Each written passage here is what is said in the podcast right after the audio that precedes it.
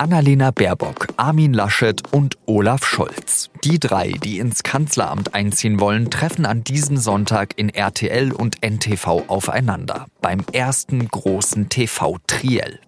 Vieles hängt von diesem Auftritt ab und entsprechend groß ist die Anspannung. Wie bereiten sich die drei darauf vor? Unser SZ-Autor Nils Minkmar hat 2013 Per Steinbrück, den damaligen Kanzlerkandidaten der SPD, ganz nah begleitet. Er erzählt uns, wie sich Profipolitiker auf das vielleicht wichtigste Event im ganzen Wahlkampf einstellen. Sie hören auf den Punkt mit Jean-Marie Magro. Herzlich willkommen.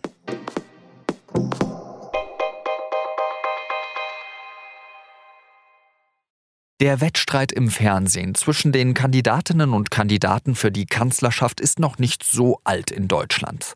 Im Jahr 2002 duellieren sich zum ersten Mal Amtsinhaber Gerhard Schröder und der bayerische Ministerpräsident Edmund Stoiber. Damals geht es vor allem um den Irakkrieg. Ich sage Ihnen, Ihre Vorgänger, ob das Willy Brandt oder ob das äh, Helmut Schmidt oder ob das äh, Helmut Kohl gewesen wären, die hätten längst zum Telefonhörer gegriffen und hätten mit Bush gesprochen, um unsere Position mit ihm darzulegen, aber nicht auf dem offenen Markt auszutragen. Der aggressive Herausforderer Stoiber trifft auf einen betont staatsmännischen Schröder. Sie schädigen damit eindeutig das Herr Deutsch, Stoiber, reden wir jetzt über ernst, darf ich auch mal, reden wir jetzt über ernsthafte Probleme, über die Frage, was in einem Fall von Krieg und Frieden Sie oder ich Ja. tun würden. Vor allem für den Herausforderer geht es darum, Unterschiede klarzumachen und zu punkten.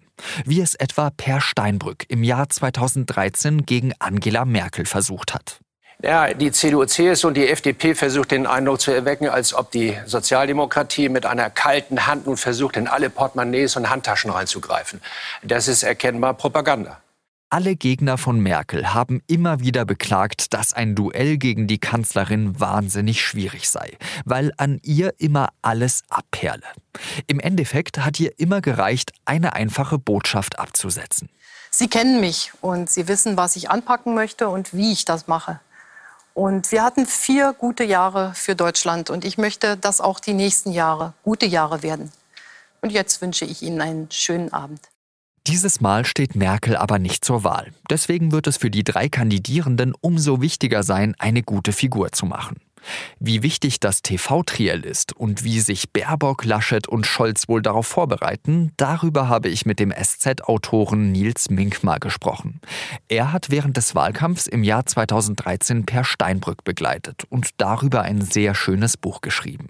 Es heißt Der Zirkus, ein Jahr im Innersten der Politik.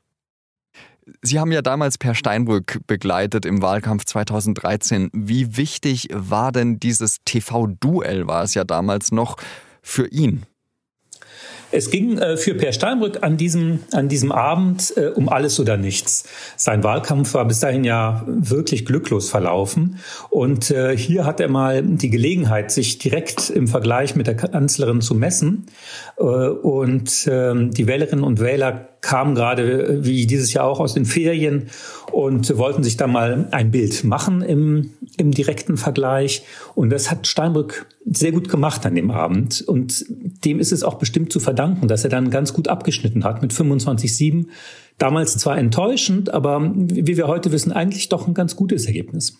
Bei TV-Duellen, jetzt Triellen, da liest man ja häufig die gleichen Schlagzeilen danach. Also Politikjournalistinnen und Journalisten sagen dann immer, wesentlich Neues hat man nichts erfahren. Aber trotzdem scheint ja so das Hauptaugenmerk in einem Wahlkampf darauf zu liegen. Ja, klar, weil die Wählerinnen und Wähler sind ja jetzt keine hauptberuflichen Politikjournalisten. Das heißt, die verbringen in der Regel nicht Zeit damit, sich Tageszeitungen und sich Websites jeden Tag zu lesen, so wie wir das vielleicht tun, sondern machen sich ein Bild, wie man das eben im Alltag macht, indem man jemanden begegnet, jemanden kennenlernt.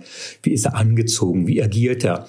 Äh, ist er oder sie, äh, sind sie sehr ungeduldig? Ähm, sind sie herrisch oder wirken sie überfordert? Das sind eigentlich die Mechanismen, mit denen man sich jetzt auch so im normalen Leben ein Urteil bilden würde. Vielleicht, wenn man, wenn man äh, einen neuen Kollegen einstellen möchte oder wenn man äh, jemanden einen Gebrauchtwagen abkaufen möchte, um das Beispiel immer zu nutzen. Also wie schätzt man eine Person ein? Und dazu dienen solche Abende. Wie sieht denn da die Vorbereitung auf so einen Abend aus? Ja, das ist in diesem Jahr natürlich besonders äh, komplex, weil es eine Dreierkonstellation ist. Normalerweise ist das so ganz klassisch. Man baut eben das Studio so gut es geht nach und dann gibt es eine Person, die so das Gegenüber äh, macht und so verschiedene äh, Taktiken durchprobiert. Sehr aggressives Gegenüber, sehr lasches Gegenüber. Einfach so eine richtige Probe, wie, wie beim Theater äh, auch. Und ähm, mit dieser Dreierkonstellation ist es natürlich noch mal schwieriger, weil sich da immer zwei gegen einen verbinden können. Es kann so eine Dynamik entstehen. Außerdem müssen ja vielleicht alle drei, die da auf die Bühne treten, miteinander auch nochmal koalieren. Das ist auch nochmal eine sehr spezielle Konstellation, äh, die, die man da hat. Also das wird sehr spannend. Es gibt ja diese eine Szene im Buch von Markus Feldenkirchen, die Schulz-Story, wo er eben beschreibt, dass eine Merkel-Schauspielerin dann gegen Schulz antritt, um dieses TV-Duell zu simulieren und dass Schulz da komplett ausgerastet ist, weil er gesagt hat, ich kann mit dieser Teflonpfanne einfach nichts anfangen. Ja, das äh, ist natürlich bei Angela Merkel noch eine besondere Herausforderung gewesen. Ähm, sie ist ja von ihrem Charakter her niemand, der solche Duelle irgendwie schätzt. Also man merkte ihr auch schon in dem Auftritt mit Steinbrück an, dass sie gar nicht richtig weiß, wozu das jetzt dienen soll, warum sie das jetzt macht. Ja, sie sagt ja auch, sie kennen mich. Das heißt, die Leute kennen sie aus ihrer Arbeit. Und natürlich muss eine Schauspielerin das auch abliefern. Also ich kann Martin Schulz da sehr gut verstehen. Es hat ja auch nicht so doll geklappt. Wie streitlustig darf man sein? Ist, eine sehr, äh, ist ein sehr feiner Grad. Man muss natürlich äh, die Unterschiede klar machen für jeden. Andererseits darf man auch nicht zu aggressiv sein. Das ist auch eine Sache, die im Fernsehen sowieso nicht gut ankommt. Und äh, auch beim deutschen Wahlvolk, das ja doch auch die Harmonie schätzt, ähm, das ist ja auch eine sehr gute Tatsache, äh, es nicht übertreiben damit.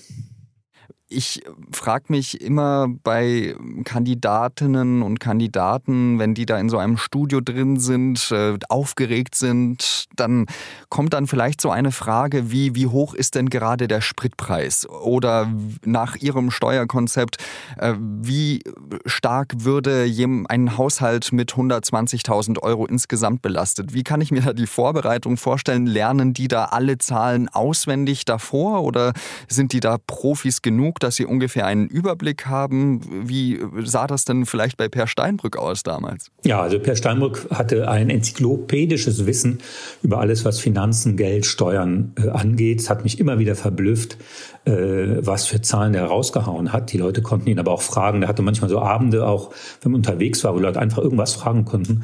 Da hatte er so Details zur chinesischen Solarpanelpolitik parat und zum finnischen Landrentensystem und so. Das ist wirklich schon unglaublich, was Profipolitiker dann äh, so drauf haben. In Deutschland ist ja alles rund ums Geld wirklich das heilige Thema. Also Preise, äh, Abgaben, äh, Steuern und so. Das müssen die schon, müssen die schon wissen, wenn man sie nachts weckt.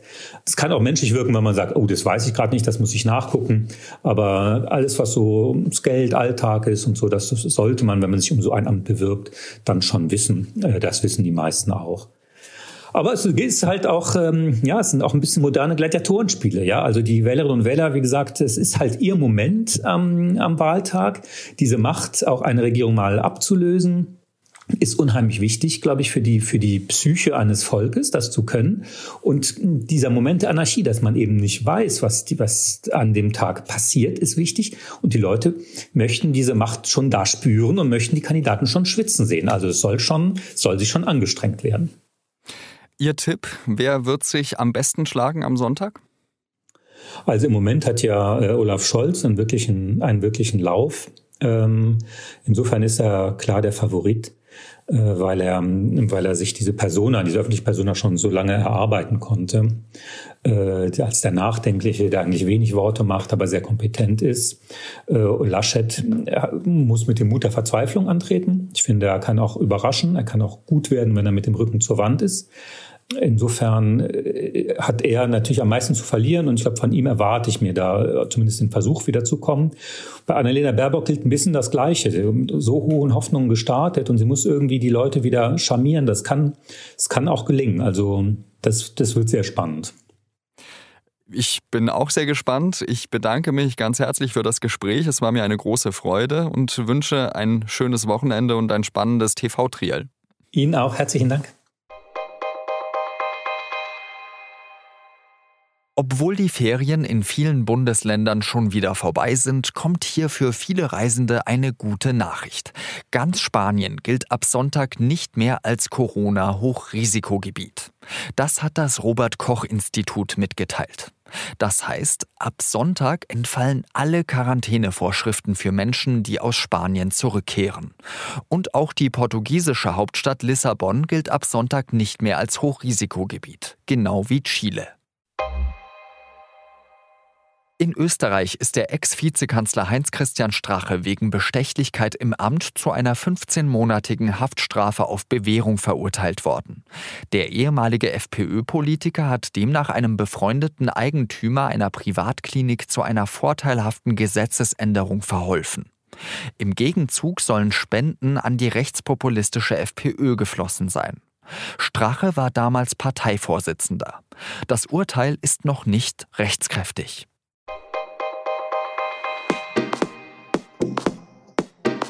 Die Deutschen lieben Hühnchen. Aber was kaum jemand weiß, über den Fleischmarkt herrscht vor allem ein Konzern. Meine Kollegin Nina Bovensiepen und mein Kollege Simon Groß berichten über ein ausbeuterisches System, unter dem nicht nur die Tiere leiden. Die Geschichte lesen Sie in der SZ am Wochenende. Das war auf den Punkt. Redaktionsschluss war 16 Uhr. Danke, dass Sie zugehört haben und ein schönes Wochenende noch. Salü.